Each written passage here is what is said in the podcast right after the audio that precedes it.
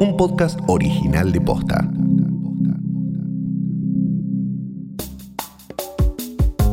Diego Armando Maradona fue el mejor jugador de fútbol de la historia, pero su figura representa mucho más que eso. Es el símbolo de las disputas sociales de los últimos 50 años, la voz de una mayoría silenciosa que se vio representada en su persona. En el episodio de hoy, Maradona, el fenómeno popular. Hoy es jueves 26 de noviembre, soy Martina Sotopose y esto pasó posta. Maradona es autor de una colección fascinante de goles, gambetas y pases. Son pocos los que cuestionan su lugar en lo más alto del podio de la historia del fútbol. Pero el Diego no transcurrió solo dentro de la cancha. Todo en Maradona genera fanatismo, idolatría y veneración. Su figura, sus frases, sus enojos, su irreverencia. Y ese fenómeno no se limita a los argentinos. Nápoles, Sevilla, Sinaloa, Basta ver la euforia que despertó a su paso para entender que hay algo más. Estampitas, tatuajes, grafitis, calles, estadios y la lista sigue. Ayer y hoy, Argentina se paralizó para velar a Diego Maradona. Con sus claros oscuros, con personas cuya historia personal se vio atravesada por la del jugador de fútbol y por personas que lo sienten lejano. ¿Por qué Maradona logró calar tan hondo en las masas? ¿Por qué es un fenómeno popular? para mí es el símbolo más grande de la, historia de la cultura popular argentina, el símbolo más potente. Pablo Alabarces es doctor en sociología, especializado en cultura popular y masiva. Para empezar a comprender este fenómeno, hay que entender una cuestión, la diferencia entre lo masivo y lo popular. Cuando hablo de lo popular, hablo de aquello que es eh, lo otro respecto de un régimen dominante. Tenemos por un lado la cultura de masas, lo dominante, lo mainstream. El régimen dominante es, entre comillas, blanco de clase media, urbano, eh, y entonces lo popular es eh, todo aquello que nos habla de lo distinto, pero no lo distinto como digamos, mero, mero accidente o mera cualidad, sino lo distinto porque es subalterno, porque está subordinado. Maradona es representante de toda esa cultura popular, de las realidades que no se ven reflejadas en los discursos dominantes, lo distinto, lo subalterno, lo subordinado, los excluidos. Las culturas subalternas o populares y las voces subalternas o populares en general tienen muchas dificultades para circular, para hacerse oír, para eh, manejar las maneras como, como se representan.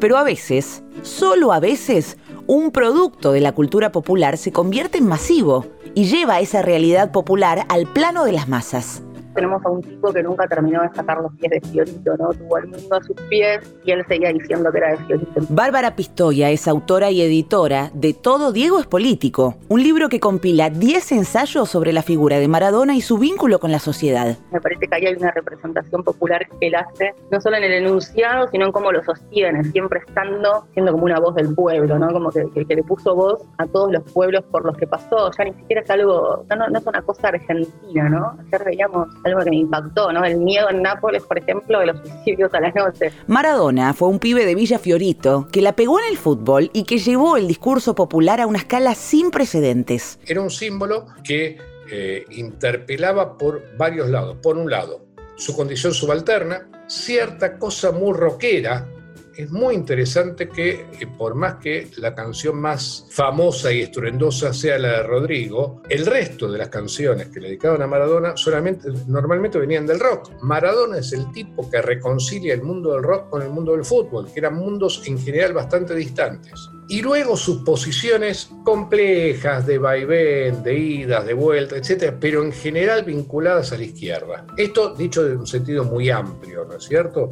Eh, quiero decir, no es que Maradona era un progresista blanco de Palermo, ¿sí?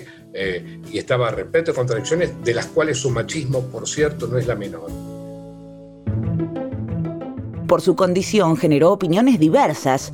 Siempre fue profundamente criticado por sus orígenes, por sus frases, por sus declaraciones y sus comportamientos. Se dijeron cosas espantosas de Maradona y esas cosas espantosas estaban organizadas alrededor de su condición de clase un tipo que salió de Fiorito no puede pretender hablar de todo. ¿Qué querés con un tipo que salió de Fiorito o que en realidad nunca salió de Fiorito? ¿no? Esa condición plebeya de Maradona, duramente plebeya, y que él además nunca esconde, nunca escamotea. En ese sentido es un símbolo muy, muy fuerte porque es un subalterno que nunca se avergüenza de su subalternidad, sino que por el contrario pone adelante de todo su condición subalterna, ¿no? Entonces él nunca clausura ese sentido. A sus orígenes se le suman otros condimentos que terminaron de convertirlo en todo un símbolo. Su ideología política, sus posturas públicas y su comportamiento social. Subalterno, rockero, eh, drogón y además izquierdista, castroguevarista y caray, darme un símbolo, nada, profundamente simpático, pero no para todo el mundo. Él no es indiferente por empezar a, la dinámica propia del país, es un tipo que frente a cualquier eh, cuestión que lo movilizara ejercía opinión cuando no fuerza, digo, porque se me ocurre en este momento el momento del no al ALCA, que no solo opinó, sino que puso sus cuerpos. Se fue en una caravana a Mar del Plata con una remera anti-Bush y levantó el puño al lado de Chávez, digo, ¿no? Como ir a bailar cuarteto con Fidel. No es solo un tipo que pronuncia, sino que es un tipo que le puso el cuerpo. Según el RENAPER, durante sus 44 años de carrera, 12.370 niños fueron bautizados con su nombre. Otros buscaron maneras más inventivas para homenajearlo, como el caso de las famosas mellizas Mara y Donna. Según un informe de Facebook, durante y después de la Copa del Mundo de 1986 hubo un aumento del 102% en la fracción de bebés nacidos en la Argentina bajo el nombre de Diego. El fenómeno no fue solo argentino. Uno de cada tres bebés nacidos en Brasil entre junio de 1986 y fines de 1987 lleva el nombre de Diego Maradona.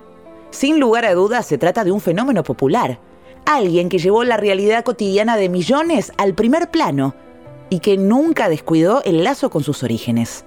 Por un lado tenemos equipo que básicamente acompañó los últimos 50 años o 40 años de la historia argentina, ¿no? Y hay como una cosa muy paralela, muy mano a mano, en la que lo que Diego diga, lo que Diego no diga, lo que Diego haga, lo que Diego no haga, va a generar una opinión. Nadie es indiferente, ni en el amor ni en el odio. Lo que me parece que es muy importante ahí de ver en el odio, que cuando uno empieza a, sacar el odio, el, impulso, ¿no? Como el insulto rápido, lo que te das cuenta es que hay una sobrecarga de racismo, de clasismo, de mucha doble moral.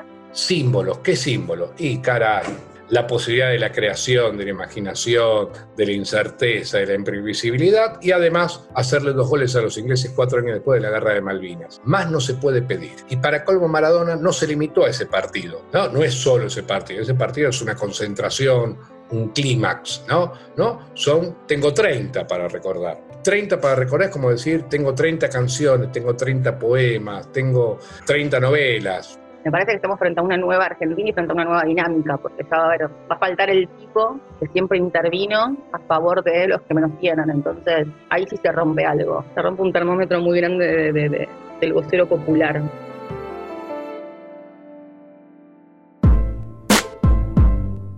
Esto pasó posta, es una producción original de posta.